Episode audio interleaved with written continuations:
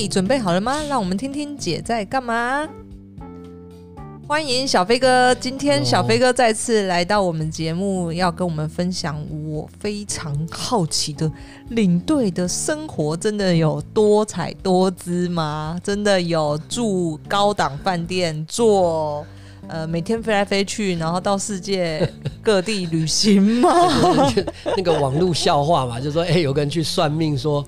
哎，你以后会那个 每天都、嗯、都是那个，你会做吃吃大餐，然后住高级饭店，然后对，然后五星级饭店，然后还有每天有一有人一堆人那个跟着你簇拥着你，然后结果就去做领队、做导游，对啊，所以不是吗？是啦，就是说没有错，你当领队当然是不一般情况下做领队当然是。你先跟我们说说领队的好处好了，领队。哦对啊，的确是做领队是绝大部分，你一定是吃住免钱嘛，对，然后又免费坐飞机嘛，然后又去做领队。我们上一集讲嘛，就是说导游是在台湾，领队是出国，所以免费出国，免费坐飞机，免费吃大餐，嗯，免费住高级饭店。如果你去的地方是，那你带团的时候都不用花到自己的自己的钱，不，理论上是不用了。当然，我们不是讲理论上，但是某些情况下还是要，对，理论上不用，然后。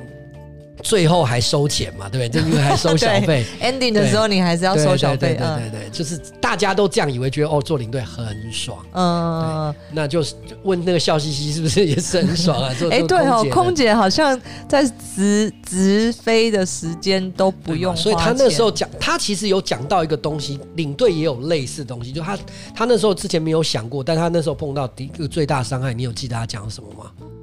时差没错，对，因为你去不同的国家，你要能够适应时差这件事，所以领队导游其实领队也是类似的概念嘛。所以你比如说你去到那种呃，如果你只在跑亚洲，当然时差可能就一两个小时、两三个小时最多。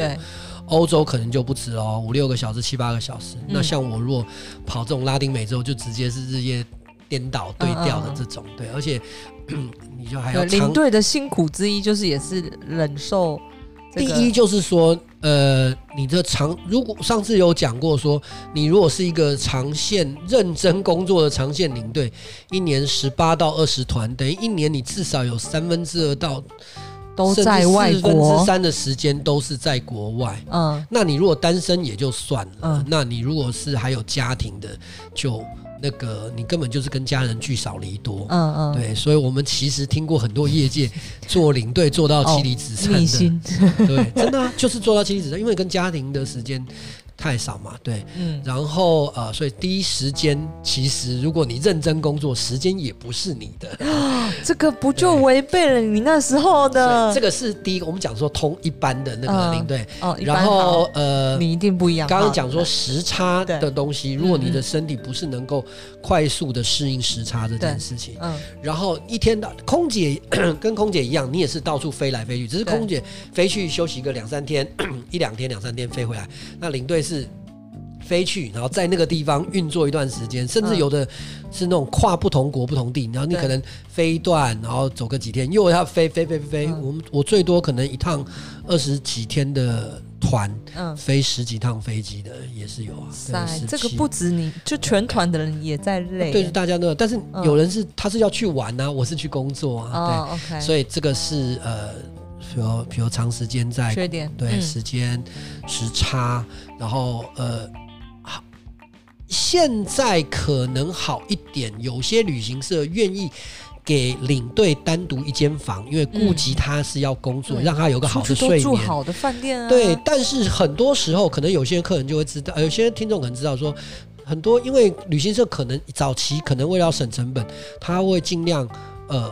让领队跟客人睡一间，所以当很多为什么出团的时候，很多时候到后面才会知道领队，因为他知道他想要看最后这一团他是落单独的男生，还是单独的女生，他就配男领队或女领队。领队不是事先决定的，呃。很多时候不是，他是看团的状况.对，那那他才决定要配男领队或女领队的时候，这个、那意思就是你领队要跟客人一起睡，嗯，那你如果是比较好睡的人，嗯、那说不定也还好，嗯，那。如果你不是那么好睡的浅眠的或者些什么的，那你又跟一个陌生人睡的时候，那这时候就痛苦了。而且重点是你还要第二天还要工作，你可能出去的时候，你今天的事情很多东西还要准备，然后明天工作。这个应该可以算是就是这个旅行社给领队的福利吧？就是如果他们早年绝大部分就是九成以上，早年应该是全部都是领队跟客人睡了。嗯嗯嗯。那近几年就是。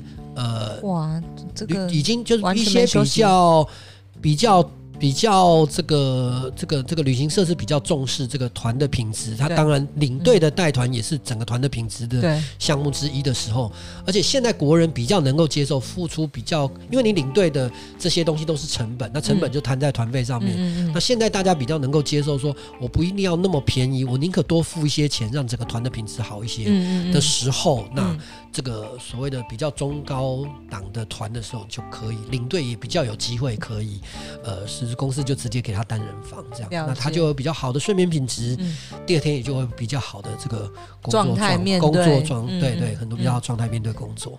但是你这样讲起来，听起来这些缺点并没有让你达到你那时候踏入这一行所谓的你想要时间自由。对，所以我刚刚讲说，呃，如果你是个。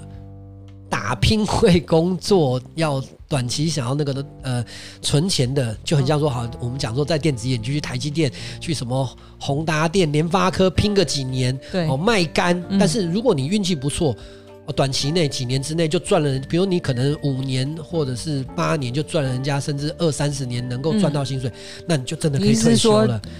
那如果他努力个对，所以说领队有人是用这种方式。我们刚刚讲说早年领队不是可以一年赚个一两一两百，甚至两三百、三五百都可以的时候，那有人是这样采取这种方式。那我之前在讲，我们讲说在斜杠的时候在聊嘛，就说我是想要生活跟工作平衡，嗯，说我并不想，我不需要赚那么多，我想要的是时间，那我就去找。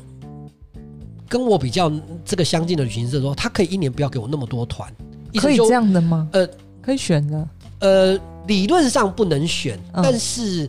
因为我们刚刚讲说，每一家旅行社的定位不一样，有的旅行社就是狂，就是那种狂丢团，就是就是嗯、呃，他的团时间比较短，但是你一年要出非常多的团。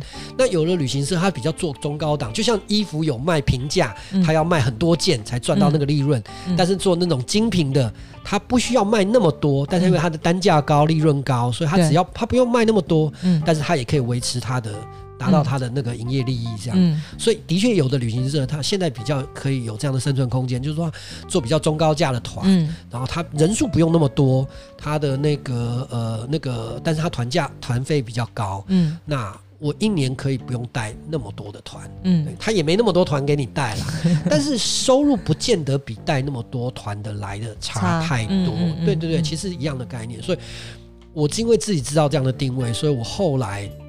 就是在找旅行社的时候，也是你还是有坚持这个当初自己的给自己的目标，就是你想要。其实我当领队到现在不算短啦，就是也才二零一六到现。嗯呃，二零一四到现在，所以大概也才六年的时间嘛。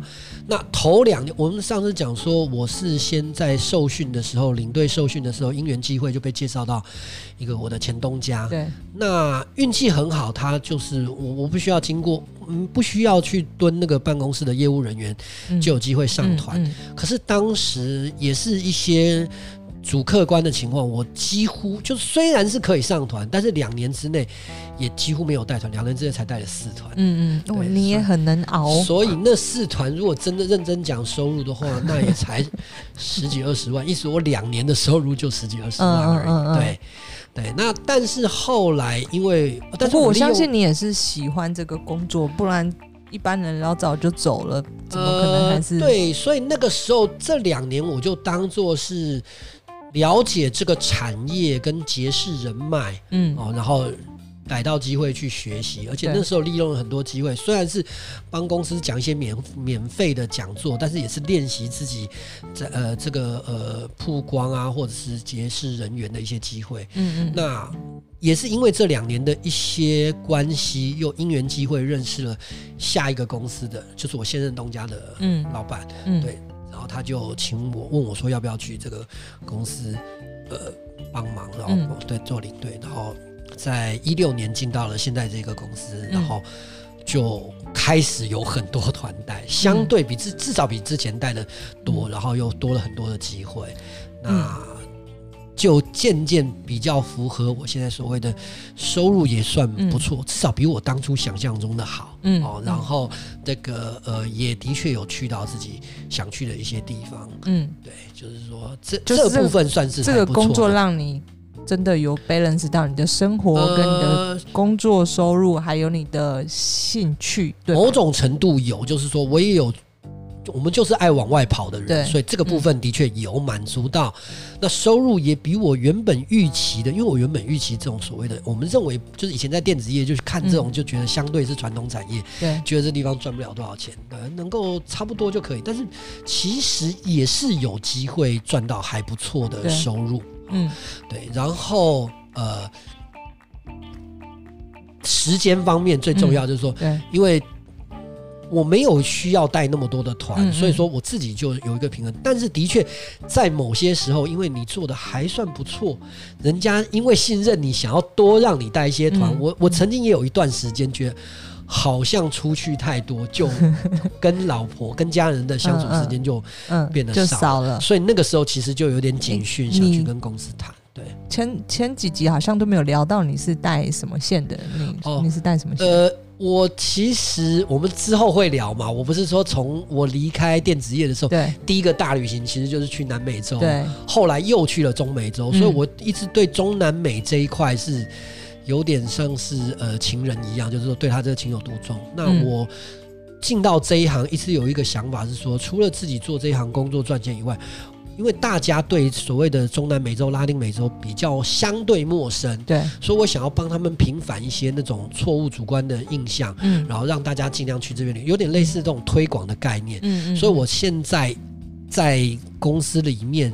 如果一定要说哪一条线是主线的话，我人家会想到我叶小飞，就会想到是做中中南美，对。嗯、但是因为我们自己有一些背包的底子的关系，嗯、所以公司有一些某些部分的特殊行程，是相对特殊行程也是会有机会去带到。嗯、对对对，也就是这个是说，呃，就算是考上领队进了公司，也不见得。呃，你想要去什么地方就什么地方。我们上次有聊到说，你一开始菜鸟，你可能就只能去大陆或东南亚 比较近的，对，跑一下。那我有朋友，他的确是有带欧洲，也是很算是带的熟门熟路。可是因为他的前公司的关系。你会想要去不同的地方，可是老板会希望你去熟悉、熟练的地方。所以，比如说他那时候带克罗埃西亚，一年就带个十五团，哇塞，对，带到讲那一点都带到都想吐了。对，哎、欸，那你现在呢？你在对中南美，你有这种这种感觉？还好是说，嗯、呃，毕竟中南美也没那么容易成团。对，所以说我一年最多，比如说假设我去秘鲁，一年就去四次。嗯，对，一般的人觉得哦，好多，多了，但是。还不至于到说去到说什么想吐啊，说去到很腻不想去是不至于啦。对，对，就是说，所以我我每一有的人是同样的地方一直去，是啊，比如说一年去十几次的意大利啦，嗯、什么西班牙、葡萄牙这种，嗯、那我是同一同一个地方一年最多就去个三四次，所以我是不同的地方一直在跑来跑去。对，了解。好处是你喜欢去跑不同的地方。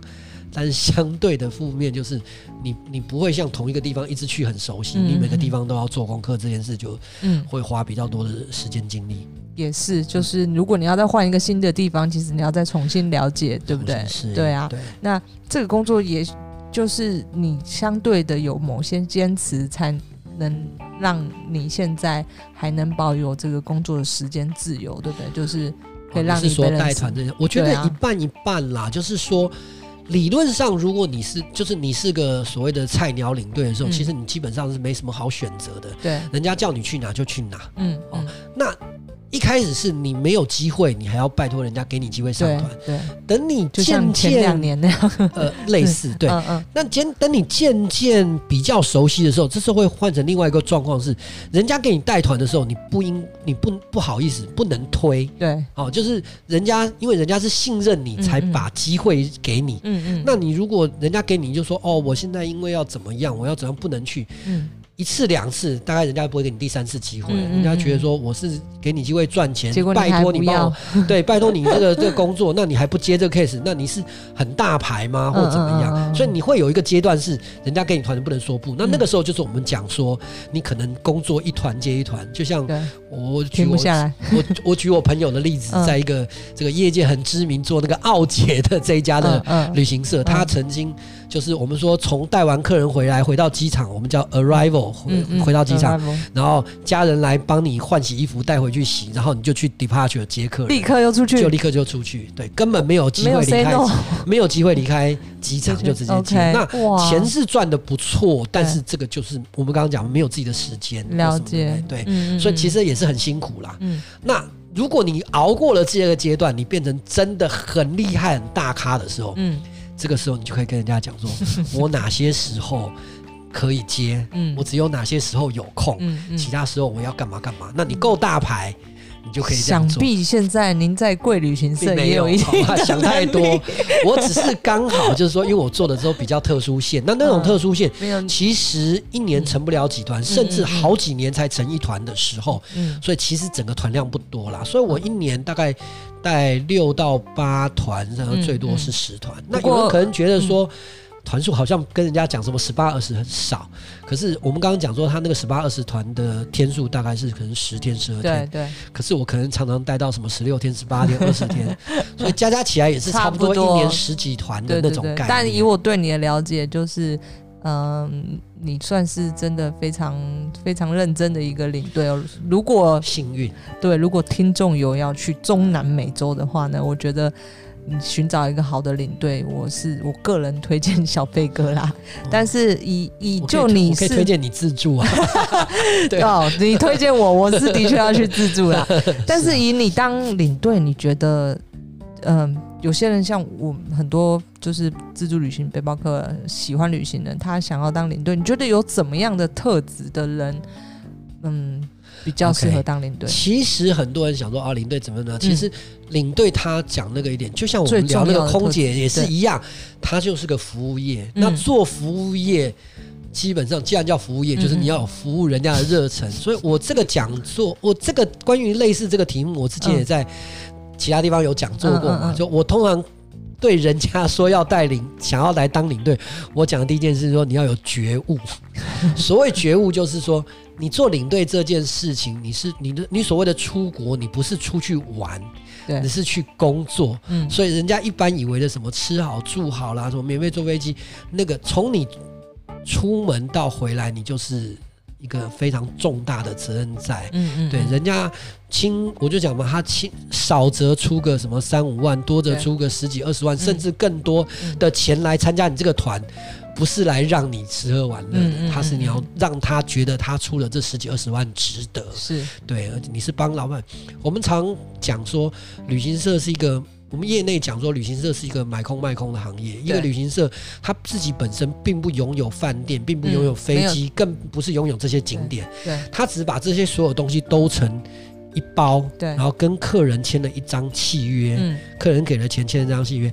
领队就是负责帮旅行社执行这个契约的人。嗯嗯嗯、所以，你最基本要把这张契约里面所列的事项一一完成。完成那当然，你能够做得更好，就是让客人觉得很高兴，下次还愿意再来参加这个旅行社的行程。那你让公司的客人还愿意回头来做，你就是做到了。那公司才愿意让你去带更多的团。其他就是一个相对，其实跟各行各业的产业都一样。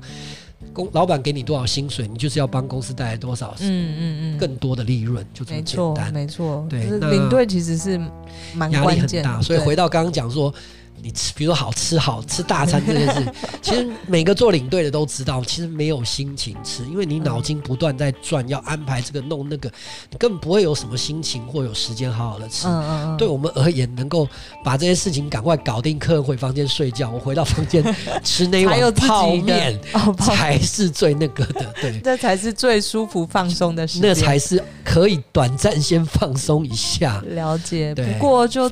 就你整个大转行的这个过程当中，其实，嗯，你你就是逐渐慢慢朝自己的想要的目标跟生活前进哦，就是，嗯，任性才有选择的权利，也才能够坚持自己的想法。那我是肖凯丽，如果今天你对我们的分享有任何的意见，也欢迎留言给我一起讨论。那谢谢你们收听，我们下次见，拜拜，拜拜。